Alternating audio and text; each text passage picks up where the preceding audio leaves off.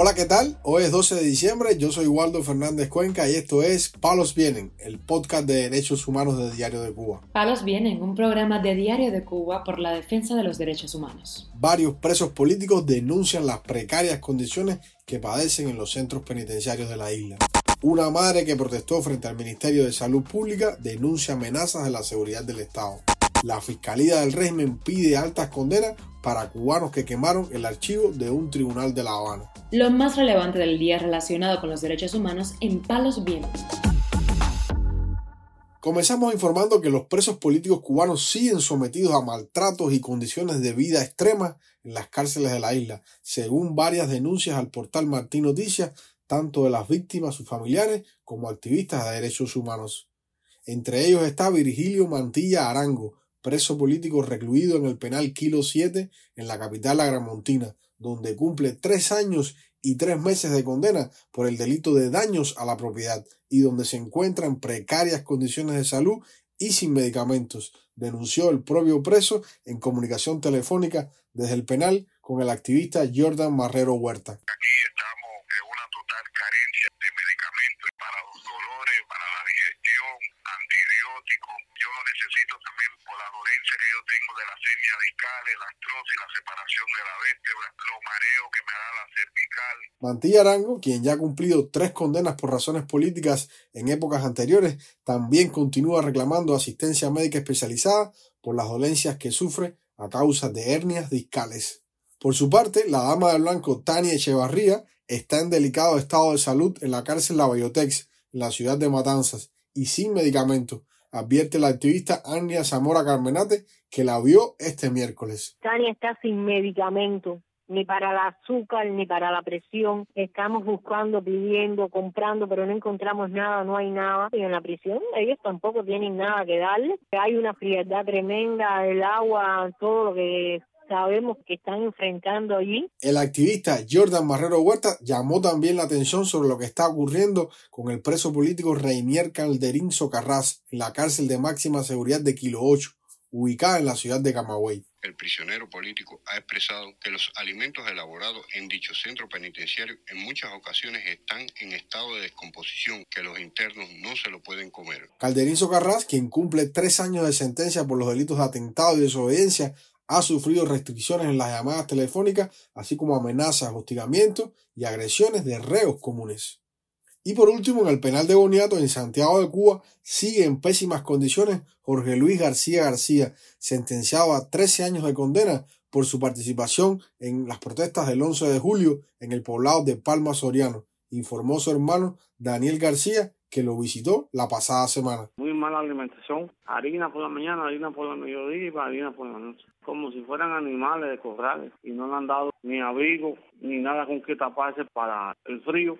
El jabón que le dan es insuficiente y lo más triste y doloroso es el problema de ese que tiene él en el cuello de un lipoma producto de los golpes que le dieron. Aún todavía no le han dado solución a eso. García García fue detenido dos días después de la manifestación, golpeado durante el arresto por miembros de las brigadas especiales de la policía, provocándole lesiones en la zona del cuello y el tórax. Por esas lesiones tiene los ganglios de esa zona inflamados y creciendo y ni una biopsia le han practicado durante todo el tiempo de encierro para determinar si son cancerosos, porque, según el reeducador, no hay recursos médicos en el penal y tampoco lo han llevado a un hospital. Informamos además que Jacqueline de la Caridad Rodríguez, la madre cubana de ocho hijos que protestó frente al Ministerio de Salud Pública a finales de noviembre en reclamo de atención médica y solución a su problema de vivienda, está siendo acosada por la policía política en la provincia de Mayabeque, donde reside, informa el portal Martín Noticias. La madre narró a este medio las últimas amenazas recibidas por agentes de la policía política. Ellos vinieron y me dijeron de que estaban en mi casa porque yo había hecho algo mal hecho, que tenían que venir a recordarme de que yo estaba cumpliendo un año de sanción domiciliar que me echaron ellos mismos por el menor mío mayor. Y entonces como que le dije me están amenazando y me dijeron bueno mira no es cuestión de amenazarte simplemente recordarte de que tú estás cumpliendo un año domiciliar que no debes hacer lo que estás haciendo que para operarme o para atender a un niño mío que tenga problemas de salud que son atendidos en el William Soler porque en San José no hay rayos X tengo que venir a San José de las Lajas, presentarme ante el fiscal o de alguien ahí, no sé quién será, a pedir un permiso, como que yo estoy autorizada para eh, salir de la fuera del municipio de San José de las Lajas. De acuerdo con la mujer, la actitud de los oficiales de la policía política cambió tras haber hecho la denuncia por amenazas. Ahora me dijeron que sí, que después que hice la publicación, ¿me entiendes? De hecho, me acabo de llamar al ambulanciero que me quede por aquí por San José, que me va a recoger para llevarme a Wines a tirarme la placa del tórax para poder entonces eh, seguir con lo de la operación. Pero realmente estoy aquí en San José ahora porque vine al PCC, porque no tengo agua en mi casa ni para tomar mis niños, cuya situación ellos dijeron que iban a resolver sobre el tema de la vivienda, sobre el tema del agua, iban a hacer un tanque porque no tengo dónde tener agua para mis hijos. Y todo fue una mentira. El 6 de diciembre, Jacqueline de la Caridad Rodríguez dijo a Martín Noticias que de los dos problemas que tiene, la salud y la vivienda, por los que protestó frente al MINSAP, solo había recibido ayuda en el tema de la salud, pero que respecto a la vivienda, las autoridades no habían hecho absolutamente nada. Algunas madres han sido atendidas por las autoridades de salud después de la protesta frente al Ministerio de Salud Pública, como es el caso de los hijos de Jessica Peña y Eliani Ramírez. En este último caso, la madre tuvo que hacer varias directas en Facebook después de esa protesta en reclamo de la atención especializada que necesita su hijo para que finalmente pudiera recibir una mejor atención médica.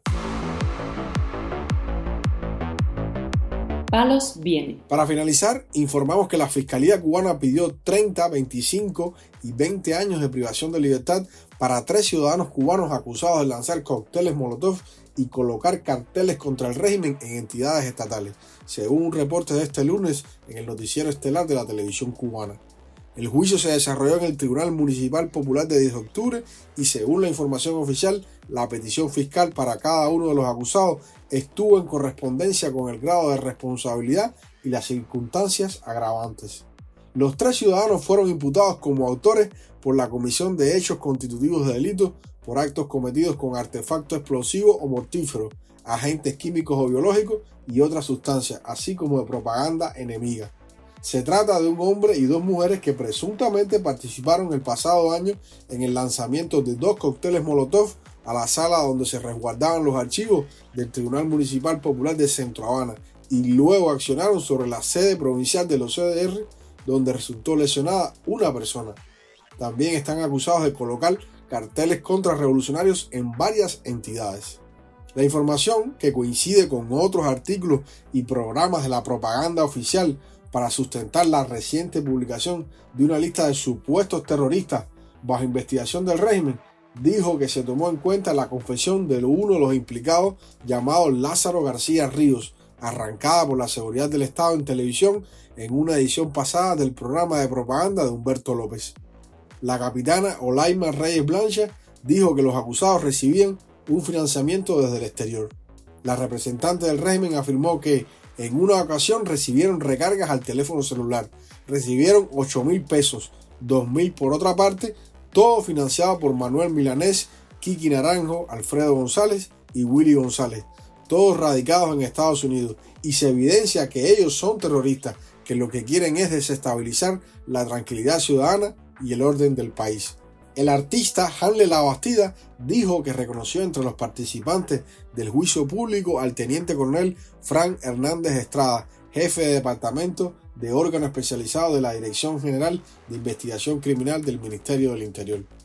En recientes declaraciones a Diario de Cuba, tras la publicación de una lista de organizaciones y de ciudadanos cubanos bajo investigación del régimen por presuntos actos terroristas, la Bastida consideró que el régimen está enviando una señal hacia el exterior, una señal hacia el exilio, una señal hacia los desterrados, de que actuará de forma transnacional con su propia ley con el empleo de los recursos represivos y judiciales que tiene.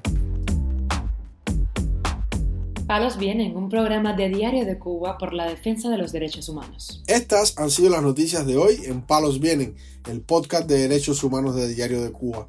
Pueden escucharnos en DS Radio, Spotify, Google Podcast, Apple Podcast, Telegram y SoundCloud. Yo soy Waldo Fernández Cuenca y mañana regresamos con más noticias.